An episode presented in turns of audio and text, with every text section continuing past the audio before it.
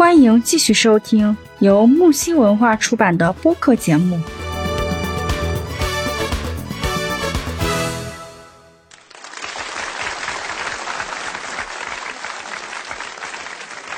对对，嗯，对，嗯，但是这说，这是有一个那个前提是什么啊？就是父母和年轻人之间啊，子女之间得相处融洽，对吧？嗯。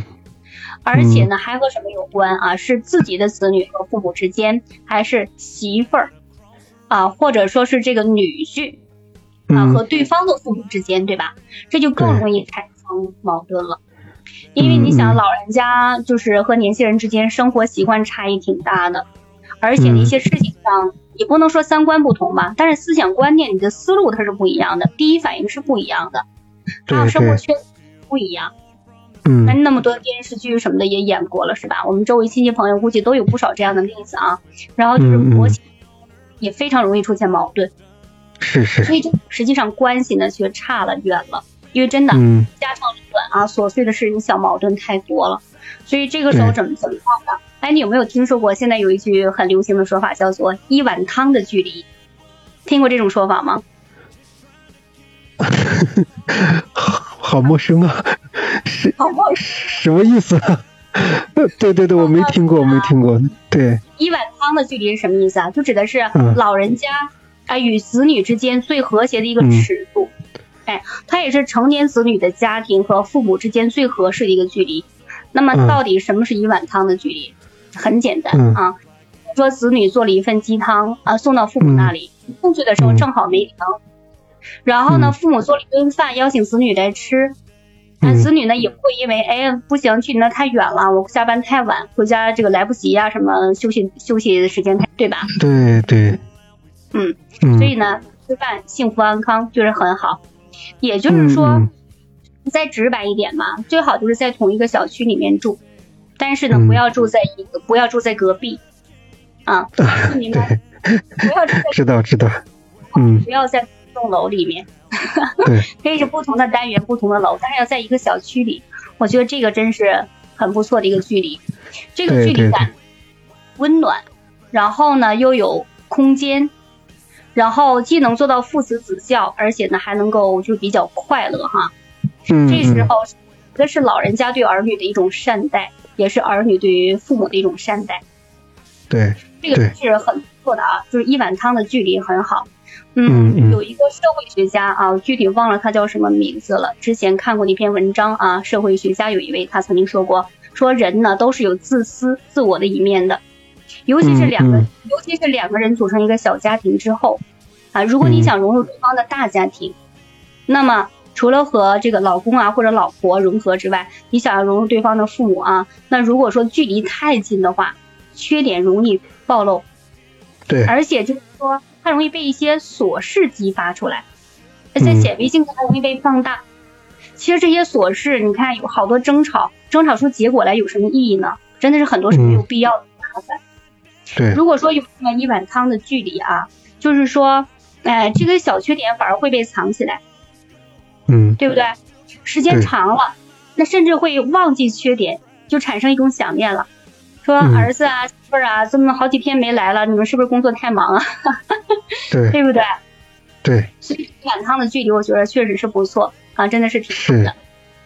对对。那么既然是这样子的话呢，还回归到我们刚才就是说啊，年轻人会担心啊，结婚之后独处的时间会不会变少？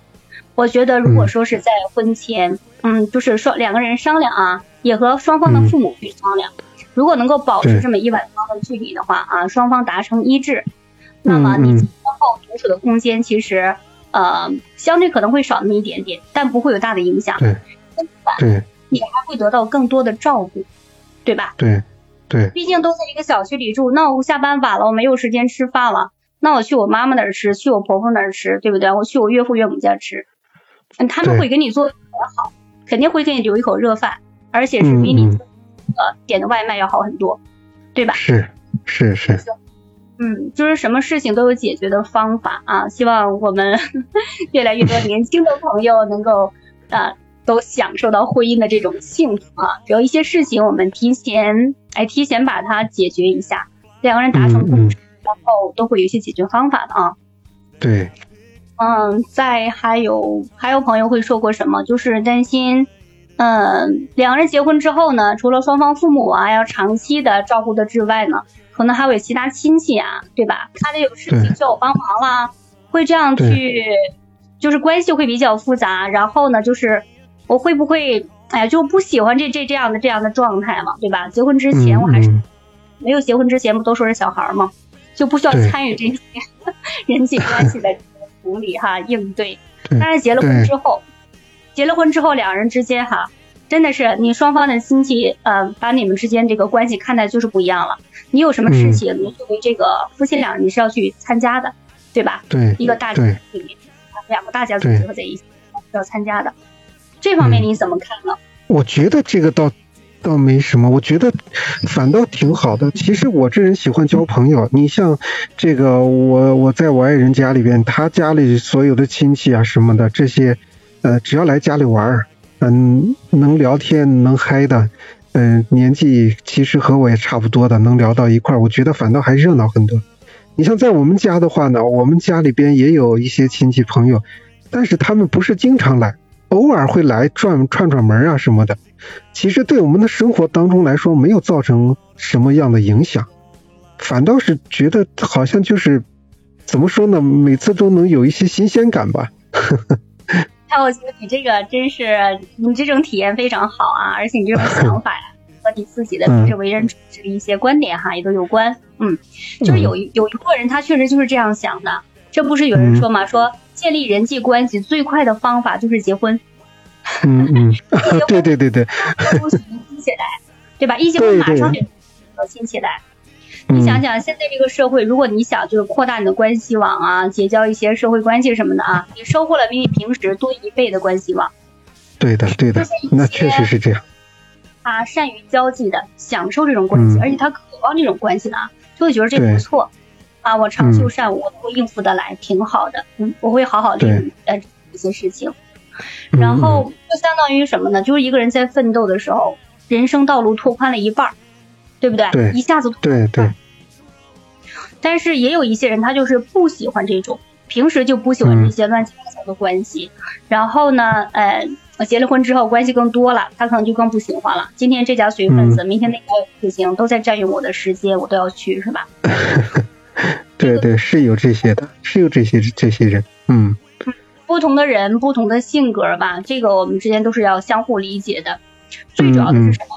两个人你在两个人相处的时候，呃，结婚之前要达成一致，然后平时你们之间啊，互相了解对方是什么样子的。有一种叫做什么断舍离，你听说过呗？断舍离。嗯，听说过，只是片面的了解过一点，不是很深。我觉得断舍离这个呃这个做法也同样适用于这个和亲戚朋友之间关系的相处，因为断舍离它说的是这种呃对于家庭里面的一些杂物一些精简嘛，过一种比较这个单，然后呢比较纯粹的生活啊。其实，在人际关系上也是同样的道理。嗯，如果说你真的是属于那一类不喜欢人际交往，不属于人际关系。呃，不想要人际关系很复杂的，那你就适当的去做断舍离就好了，对吧？嗯，就是是，啊，把那些就是你不喜欢的个性啊，或者你通过交往之后觉得这个人不怎么样，我不想和他继续交往，那你就可以渐渐的疏远他们，对不对？嗯。当然，亲人和朋友之间可能会有点差异，比如朋友之间我们上不来，我干脆我就不理他了，就当没这个朋友啊，我在在这个。其他朋友可以，亲人之间你要讲究一些方法，可以慢慢的疏远，不要一下子搞得太僵，对不对？毕竟是有血缘关系。嗯。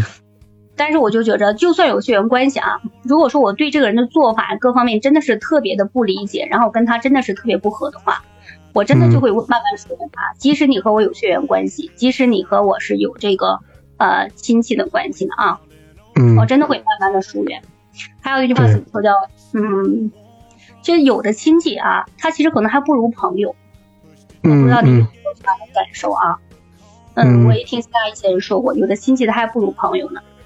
所以，不管是朋友还是亲戚，其实他是需要呃共处过一些事情，尤其是动呃对方啊姻亲之间，对吧？然后再结合各方面的因素，你可以选择就是你要慢慢的疏远他，还是说和他继续交往下去啊，培养这种关系，然后双方更和谐。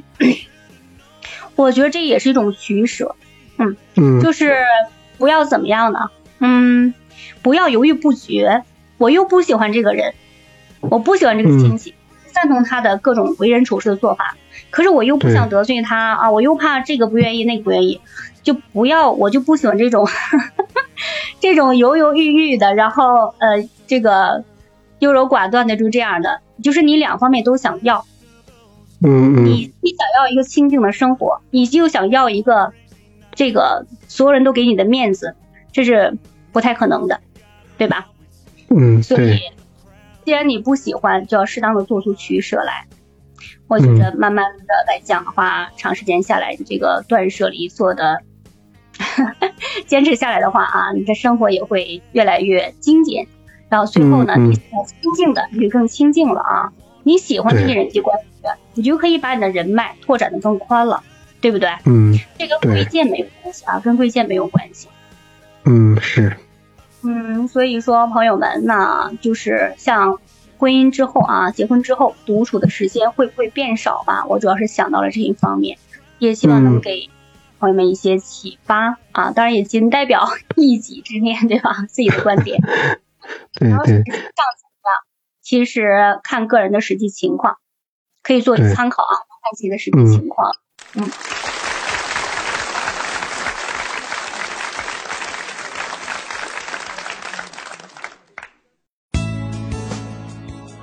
节目告一段落，精彩继续。喜欢请订阅、评论、转发哟。